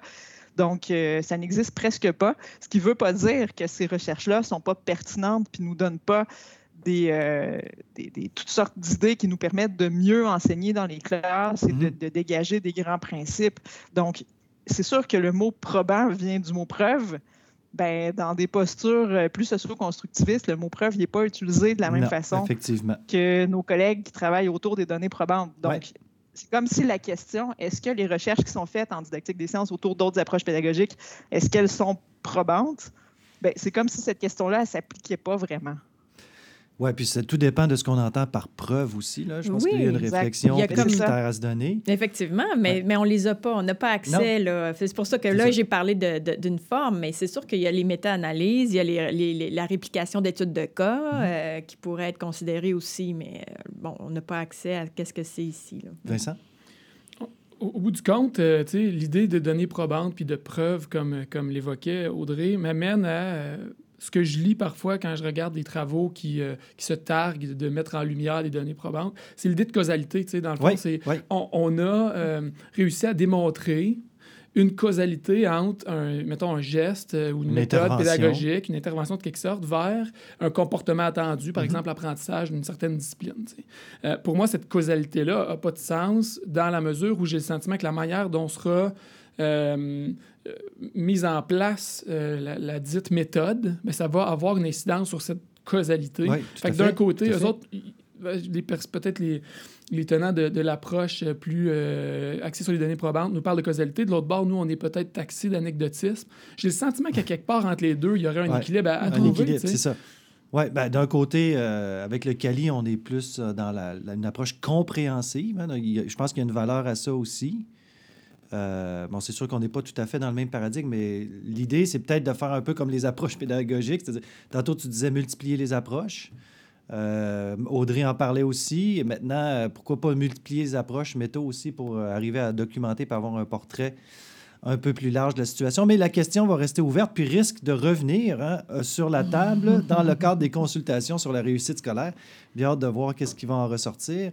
Comme il reste à peine euh, dix minutes avant que, que Vincent aille à son rendez-vous avec euh, les, les, personnes en haut lieu de l'université, on va s'arrêter là-dessus. Je voulais vous remercier. Audrey, d'abord, à distance.